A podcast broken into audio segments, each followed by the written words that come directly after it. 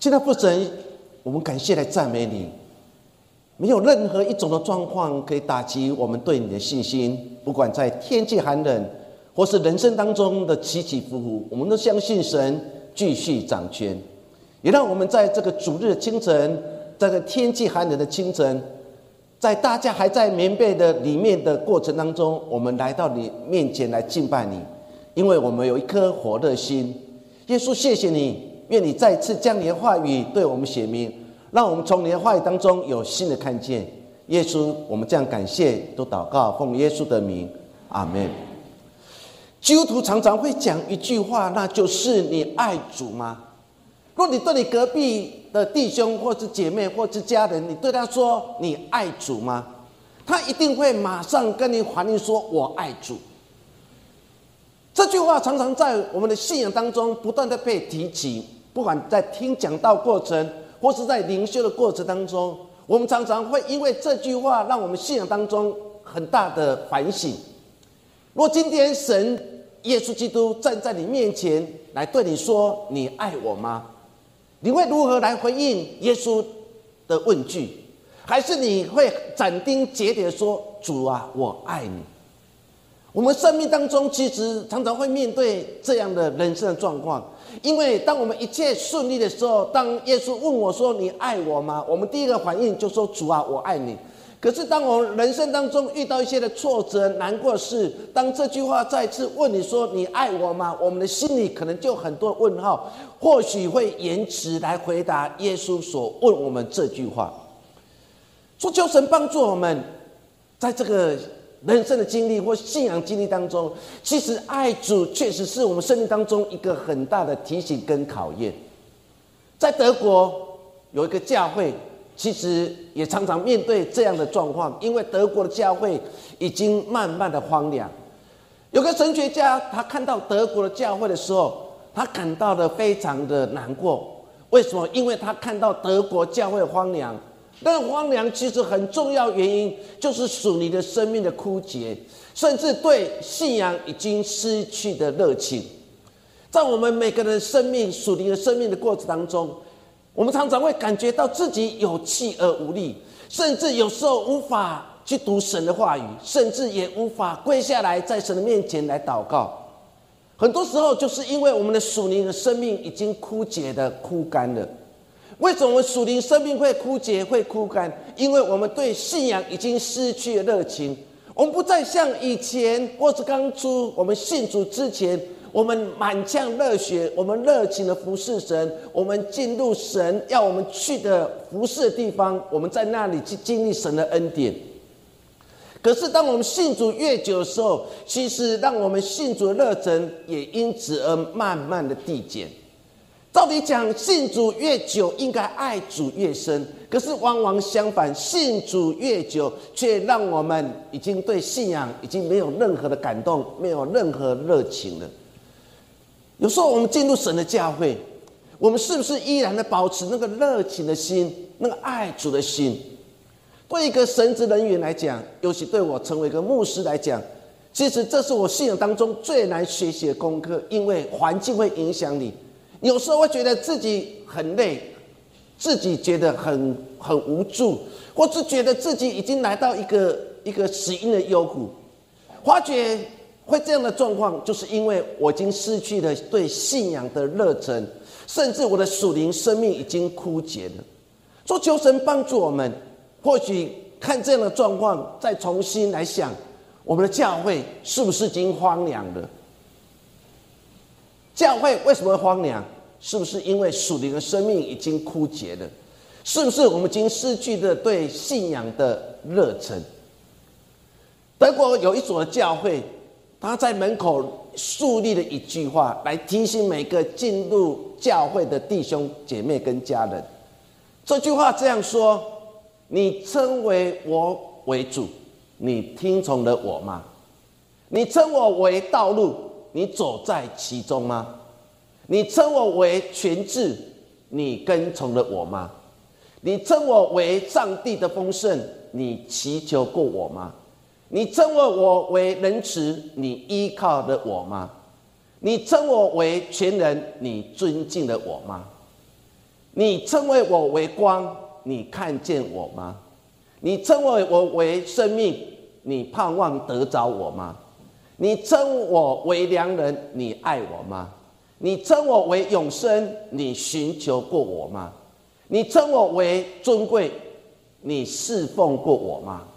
你称我为公义，你敬畏我吗？这句话其实提醒了每个要进入教会的弟兄姐妹跟家人一个很大的提醒。那个提醒说：当你称耶稣是光的时候，我们真的可以看见耶稣吗？还是我们内心的黑暗无法展开？我们还是不断的隐藏我们自己，然后我们就无法看见的耶稣。当我们认为耶稣就是我的生命，但是我们真的盼望得着那个丰富的生命？我们真的盼望从耶稣当中得到永恒的生命吗？如果是我们认为耶稣是我良人，是我最爱，我们真的爱过耶稣吗？其实，好好去想这段的话语当中。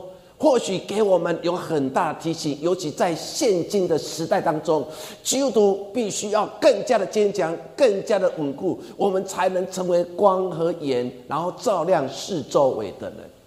我们今天所读的约翰福音二十一章，就是耶稣被钉在十字架之后，门徒又回到过去的生活，捕鱼的捕鱼，跑跑的跑跑，所有门徒都四散了。这是非常很常见的事情。为什么？因为他们依靠的对象没有了，他们没有立即看到耶稣复活，他们只看到耶稣被钉在石架那个凄惨的状况。他们短暂的时间当中，他们看见的那个死亡，也看见那个失望。做第一个反应，他们全部都回到自己原来的行业当中。另外一个意思就是，他们已经完全失望了，已经忘记了耶稣当初对他们所说的：“我三天会复活，我会去哪里？”这些话已经从他们思想当中完全被抹去了。所以他们又重操旧业，那就是捕鱼，结果还是一样，整夜捕不到鱼。复活耶稣在岸上。然后跟他讲说，把鱼抛，把渔网抛在右边。于是他们真的相信，然后捞上来是满满的鱼。他们再次经历从无到有，他们再次经历那个复活耶稣所带来完全的预备跟丰富。当他们已经得到他们所想要的财富之后，可是他们还是感觉到他们内在的孤单。圣经描写的很清楚，耶稣做了什么事情？耶稣在岸边为他们预备了丰富的早餐。当他们与耶稣坐在一起，这时候他们看见了耶稣，才知道他们过去的软弱跟不足的地方。他们开始知道，原来我一生当中所追求的，不是满满的鱼群，而是有耶稣陪伴在我身边，成为我的帮助。疲惫的门徒再次享用属灵的粮食。耶稣又如何来面对这群的学生？当他要离开之后，他对他的最爱的大弟子彼得问了一句话：“他说，彼得，你爱我？”还要再次提醒彼得：“你到底是用哪一种方式来回应我在你身上的爱？”或许这段经文可以让我们来思想两件事情。第一件事情就是爱是什么？有本的文创啊童话书叫做《爱是什么》，是西班牙非常出名的作家，就是大卫卡利。他在描写有一个孩子叫艾玛，他很单纯，他跑去问他的家人，问他们说：“请你告诉我爱是什么？”他跑去跟妈妈说：“妈妈，爱是什么？”妈妈很快的回应说：“爱是一种慢慢绽放的东西，就像春天的花朵这么漂亮。”听完之后，他又跑去问爸爸说：“爸爸，爱是什么？”爸爸很喜欢运动，他就马上说：“爱就像球队比赛结束前的最后一刻，忽然‘砰’一声，进了，然后逆转了整个球赛。哇，这就是爱，让所有的观众因此起立，大声呼喊说：“冠军，冠军！”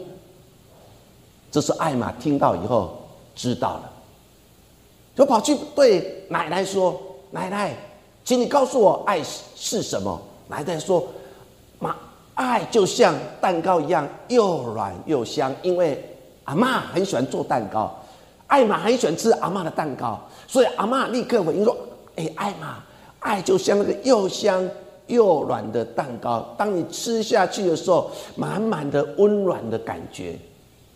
艾玛知道了，他就跑去问爷爷说：“爷爷，那爱是什么？”爷爷马上说：“因为爷爷从一个很辛苦的环境当中长大，所以他常常劈柴火。于是爷爷就说：‘爱就像一点的火，立即发动的引擎，一发动。’”哇，那个引擎就可以启动了，然后车子可以行走了，很多的机械就可以运作了。爱就像发动的引擎一样，艾玛知道了。每个人对爱都有不同的解释。若今天我问大家，你认为爱是什么？你会如何回应？爱就像巧克力，吃起来苦苦的，但是里面是非常甘甜的。我们每个人对爱都有不同的解释，不同的期待。今天所读的经文当中，十五节到十七节当中，我们看见了这段经文当中很有意思。在十五节，他这样说：他们吃过早餐之后，耶稣问西门彼得说：“西约翰的儿子西门，你爱我胜过这些吗？”第二次，耶稣问约翰的儿子西门：“你爱我吗？”第三次，耶稣在问说：“约翰的儿子西门，你爱我吗？”当你读读第一句话当中的时候，耶稣问彼得说：“约翰的儿子西门彼得，你爱我胜过这些吗？”耶稣在问彼得一个很重要：你爱我胜过这些？圣经没有很清楚的描写耶稣为什么要问彼得说：你爱我胜过这些？这些到底是什么东西？如果我们好好去回顾过去彼得的一生当中，你就会知道，彼得是一个很自以为是的人，他自己认为自己很刚强，然后认为自己是一个无敌超人。可是，在信仰的历练当中，他却是一个很容易跌倒的人。所以在马太福音二十六章三三节，他怎么说？众人都会跌倒，但是唯独我不跌倒。你可以看到的，彼得是如此的自以为是。耶稣的面前，他跟耶稣讲说：所有的跌倒，包括我的师兄师弟，他们都会跌倒；所有的门徒跟随者都会跌倒。只有我永不跌倒。结果我们看见了彼得竟然三次不认主。说你可以想象，耶稣在问彼得这句话当中：“你爱我胜过这些吗？”是耶稣在提醒彼得：“彼得，你过去是一个自以为是的人，你认为自己是很刚强的人，你认为自己是很有智慧的人，你认为自己很有能力的人，你可以爱我。”胜过你这些吗？意思说，你愿意为了我放下这一切吗？亲爱家人，我们每个人生命当中都有自己认为自己很有能力的地方，自己我们常常活在自己的骄傲里面。我相信我们都有自己的骄傲。有人骄傲是我会读书，我就是会读书而已。我你想怎样？我就是很会读书啊。我这很容易赚钱啊，我就每次投资，我每次都获利，我就是一个投资的高才。我就是很会做菜的人，我成为厨师。我你想怎样？我就是这样的人。我们常常都有自己的骄傲，不是吗？但是耶稣要再次问我说：“你爱我胜过这些吗？”就如同耶稣问彼得说：“你爱我胜过这些吗？”很严肃的一句话，其实在提醒彼得：你愿意放下吗？你愿意放下你一切所有的吗？你愿意放下你自以为是、自以为刚强？你愿意把这一切都放下吗？更多前书第十章十二节，我们一起来读。所以，谁自以为站得稳，就就当该小心，免得跌倒。很清楚一句话：我们以为自己很刚强，自己可以站得稳，但是我们要小心，免得跌倒。保罗其实也在说他自己，也在当说当时更多教会，你们认为自己很属灵，你们认为自己很很多的属灵恩赐，但是小心，你有可能在属灵恩赐当中你跌倒了，你离开主了。说求神帮助我们每位来到神面前的家人，我们再次在思想这句话当中，或许给我们很大提醒，那就是我们愿意为耶稣放下你自以为是。甚至你认为自己的骄傲吗？这是第一个角度，我们看这样的对话。再来，我们用希腊的原文来看这样对话。我们可以从希腊原文当中可以看见的，耶稣用的爱跟彼得用的爱到底有什么不一样的地方？或许我们过去认为一样，为什么？因为都是爱，都是爱。可是当你回到希腊原文当中来看这样的对话当中的时候，你就可以知道。所以，我们从十五节来看到十七节，我们再次来看这样经文说：耶稣对西门彼得说：“约翰的儿子西门，你爱我比这些更深吗？”耶稣是在问彼得说：“你爱我胜过这些？”耶稣所用的希腊原文的意思叫阿嘎贝，是不求回报。你愿意为了我不求任何回报吗？彼得如何回应？啊，主啊，是的，你知道我爱你。这时候彼得用的是什么？philo，philo 这样的名词。耶稣就对他说：“那你喂养我的羊。”第二次，耶稣又问，第二次问彼得说：“约翰的儿子西门，你爱我吗？”彼得又说：“主啊，你知道我爱你。”耶稣说：“你牧养我的羊。”同样，一个是用阿嘎贝，一个用 philo。再来十七节，第三次又对他说：“约翰的儿子西门，你爱我吗？”彼得因为耶稣第三次问他：“你爱我吗？”就悠着对耶稣说：“主啊，你是无所不知，你知道我爱你。”耶稣说：“你喂养我的羊。”耶稣在了第三次再问说：“你真的用这个菲罗这样的爱来爱我吗？你真的不用阿嘎贝这样的爱来爱我吗？”当你回到原来的意思当中，你就可以知道耶稣用的词为什么？因为在希腊原文当中，爱有四种不同的解释。第一个解释就最高级的，那就是阿嘎贝。阿嘎贝的意思就是不求回报，没有条件，默默的付出。菲罗意思就是朋友之间的感情跟善意上面啊，因为你对我好，所以我对你好，所以因此我爱你。第三个 Eros 就是那个身体的的吸引力，就是情啊情感上的爱。如果我们看雅各书所用的爱，都是用这个字。再来，sto 是指亲情的爱。如果我们了解爱四种意思当中，你可以看见的，一开始耶稣都用阿嘎贝。第四节当中，约翰的儿子，你爱我吗？耶稣说。你爱我吗？你真的爱我是不求回报、没有条件、愿意默默的付出吗？可是我们看到了约翰那个儿子西门做得到吗？他做不到，他只认为说：“哎，耶稣，我是你的学生，哎，我能做到朋友之间的情感不离不弃，这样已经够了。”所以彼得才用 “philo” 这样的话语来回应耶稣。耶稣要再次提醒他说：“你真的。”愿意用阿嘎比的爱来爱我吗？结果彼得有用菲罗这样的回应说：“主啊，讲的够了啦！一定要无条件的付出吗？一定要完全的献上吗？一定要全心全意的跟随你啊？真的要这样吗？”我认为现阶段的我是无法做得到，所以他用说：“菲罗，哎，不错的啊！我你是我老师，我是你的学生，我一辈子跟随你，这样就够了。”到了第三次，耶稣就知道，你还是站在非的角度来看爱我这件事情，你不愿意为我付出这一切。耶稣再次提醒他：你真的要用 “feel” 这个字来爱我吗？彼得还是用这样的话语来回应了耶稣。从这样的话语当中，我们就可以清楚知道，耶稣的爱是不求回报，是无条件的，是默默付出。可是对人来讲，我们真的可以不求回报、无条件的付出，我们真的做得到吗？这是一个很难的功课。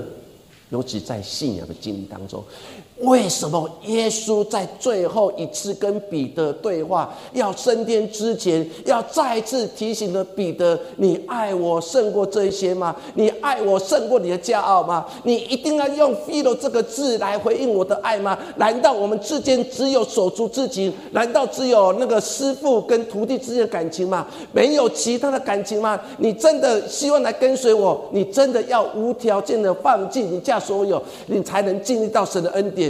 这样的话语提醒了彼得，最后彼得才愿意放下了自己。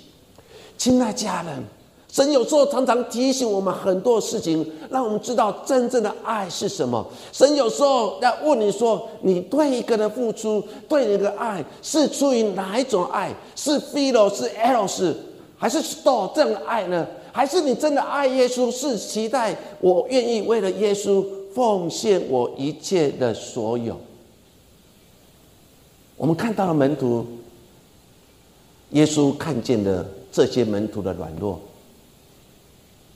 只看见他的爱有多深，因为有爱就有力量，有爱就不怕责任及又大又难的事。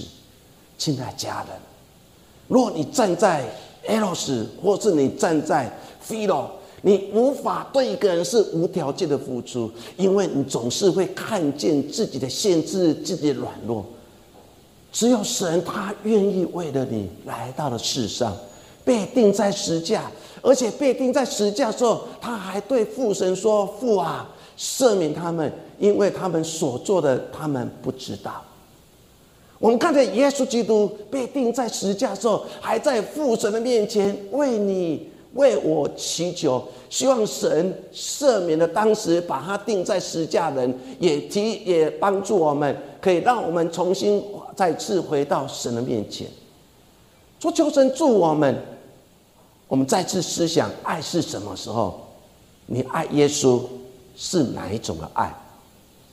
再来，耶稣。每次问完之后，总是会对门徒，甚至对西门彼得说：“喂羊、牧羊，我的羊。”我们再次回答希腊文来看这个字，“喂羊”其实它的意思就是喂羊预备的食物，供应食物。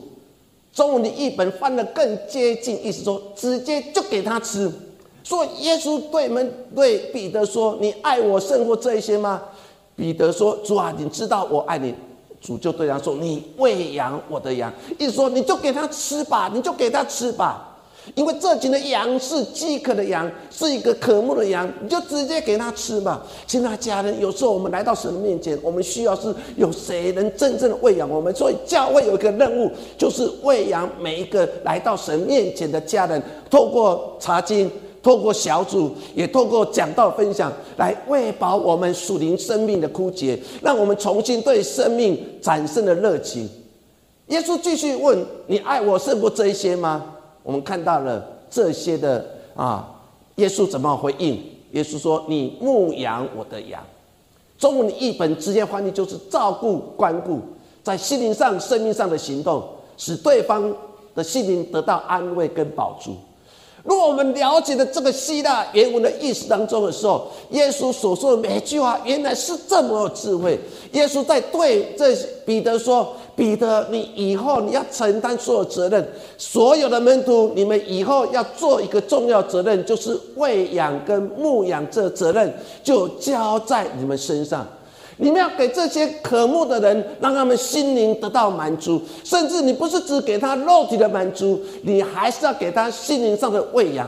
所以，我们看到当耶路撒冷发生大饥荒的时候，保罗就告诉当时他所传道的每个教会当中，我们的母会耶路撒冷发生了大饥荒，他们需要的不是代祷，他们需要的不是多少安慰、多少鼓励的信，你们要奉献来支持他们，让他们度过这个旱灾、这个饥荒的年时刻。所以当时教会就开始关怀，包括菲律宾教会、更多教会，大家都赶快奉献金钱，然后寄到当时的耶路撒冷教会，帮助耶路撒冷教会度过那次有史以来最大的旱灾。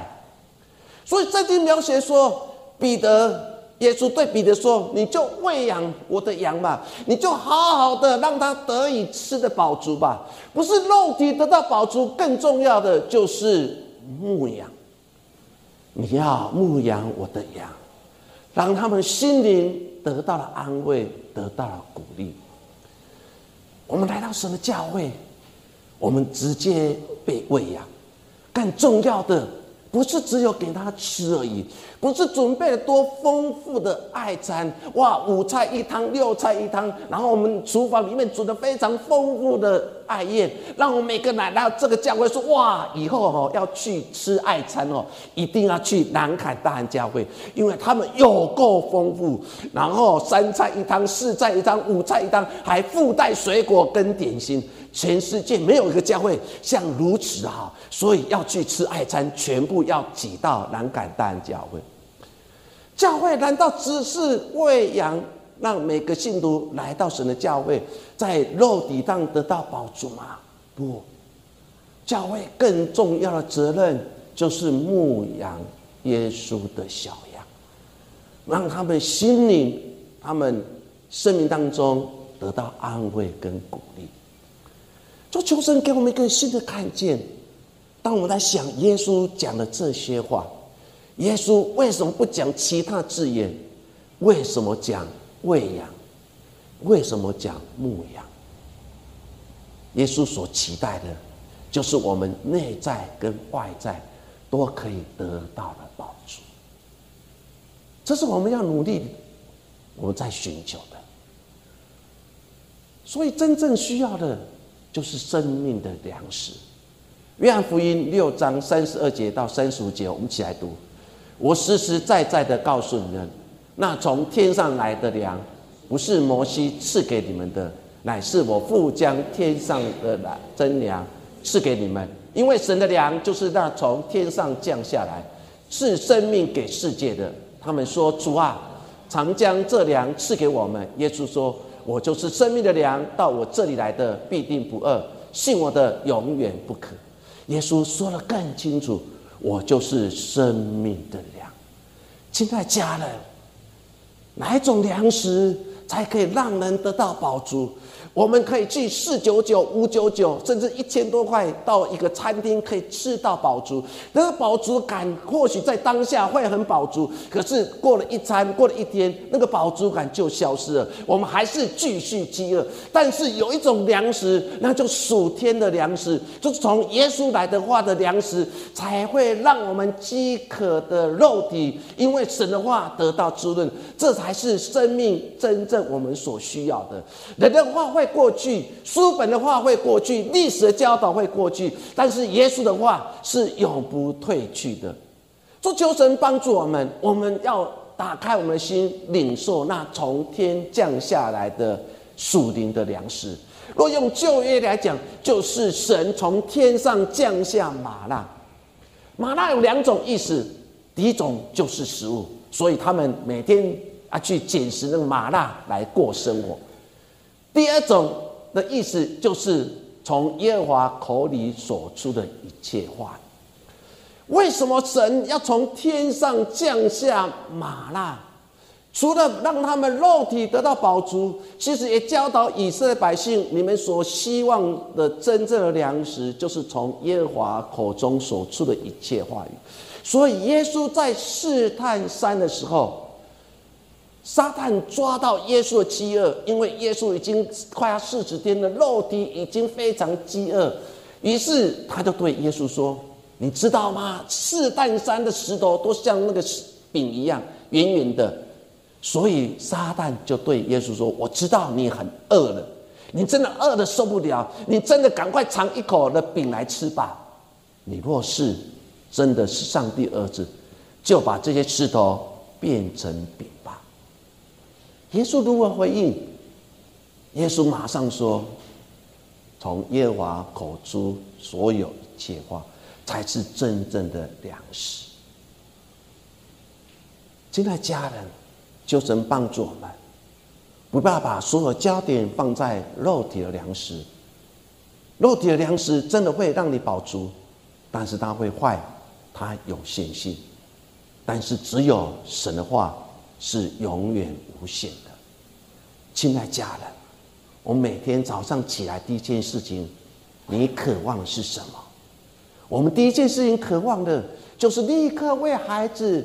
去早餐店买汉堡，然后啊买炒面、买豆浆啊买一些的奶茶。我们立刻为孩子准备了这一切，让孩子的肉体得到满足。但是有哪一个家长第一件事情，当孩子一起床的时候，他马上给他从天而来的麻辣？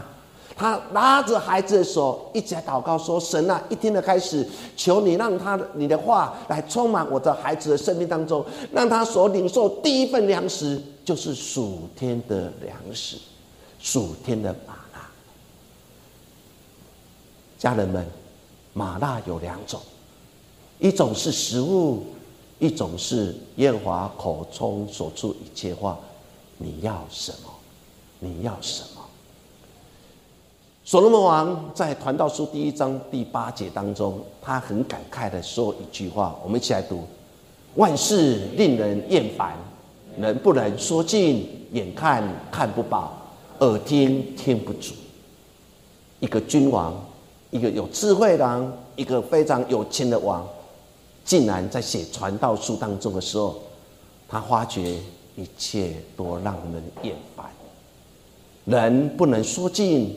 眼看看不饱，耳听也听不足，这一切都有限。哪一个才能让我属灵生命可以得到保足？美国有一任总统叫威尔逊，他曾经这样说：“圣经是心灵的钥匙，是快乐的泉源。”他知道处理国家政事不是靠自己的智慧。而是靠神的话，他所期待的，就是属天的玛纳，耶和华口中所出的一切话语。所以他说，圣经心灵的钥匙是快乐的泉源。彼得前书第二章第二节，我们一起来读：就要爱慕那纯净的灵奶，像才生的婴孩爱慕奶一样，叫你们因此渐长，以致得救，可以让我们长大。让我们得救，就是属天的灵来，从神而来的话语，耶和华口中的话语，才能真正喂饱我们。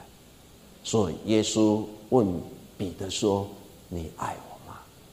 耶稣再次提醒彼得说：“若没有用属天的粮食，人是无法喂养，人是无法牧养的。”所以从今天的经文当中。我们一起来思考三件事情。第一件事情，当我们听到了耶稣对我们说：“你爱我胜过这一些吗？”你如何回应？你是不是很勇敢这样说？耶稣，你知道我爱你。当你回应了耶稣对你的呼召，你用很实际说：“耶稣，我爱你。”你如何用爱来回？行动呢？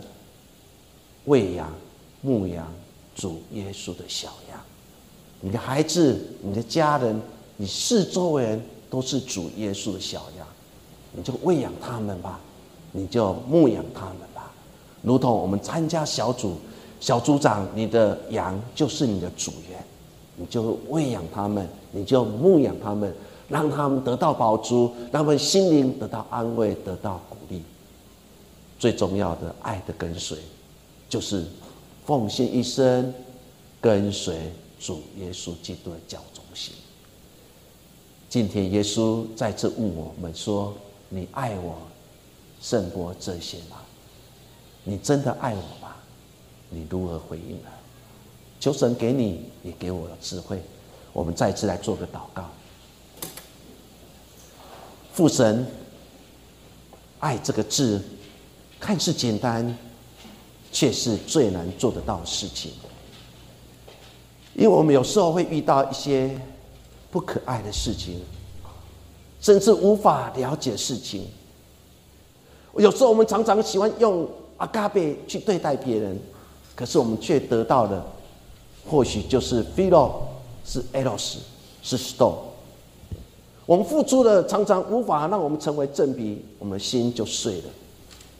我们真的很软弱，若没有从你来的能力，主啊，求你帮助我们每一位家人，我们就慢慢的学习，知道我们生命当中最重要的玛纳，不是那个肉体的玛纳，不是每天清晨可以得到的肉体的玛纳来满足以色列人需要，而而是每天我们期待是从天降下来的玛纳。